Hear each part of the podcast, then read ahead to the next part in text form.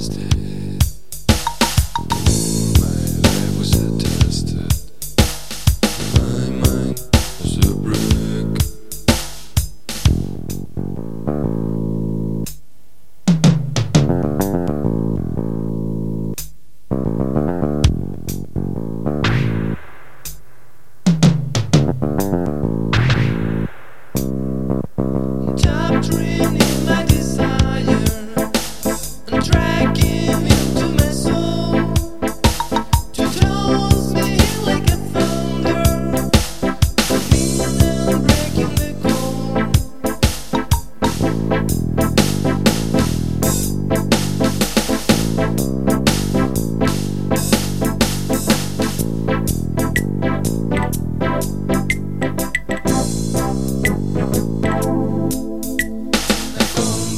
this simulation.